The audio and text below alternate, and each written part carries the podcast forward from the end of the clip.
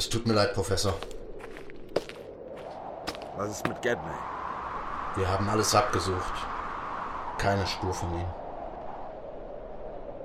Wir müssen ihn aufgeben. Das Glas im Flugzeug beschlug, so dass wir nur bei geöffnetem Fenster suchen konnten. Dann kam auch noch der Sturm auf. Bei dem Wetter macht es seinen Menschen da draußen höchstwahrscheinlich ein paar Stunden. Darüber hinaus haben wir die ganze Ebene abgesucht. Mit bepackten Schlitten hätte er uns auffallen müssen. Jeder weitere Versuch ist zwecklos, daher. Kehren wir zurück zum Basislager und anschließend auf die Arkham.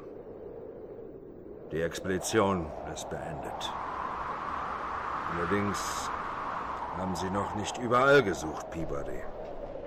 Sie scherzen. Sie meinen doch nicht etwa dieses endlose schwarze Gebirge. Das ist die niedrigste Route über den Kamm, zwischen 23.000 und 24.000 Fuß hoch. Hören Sie auf.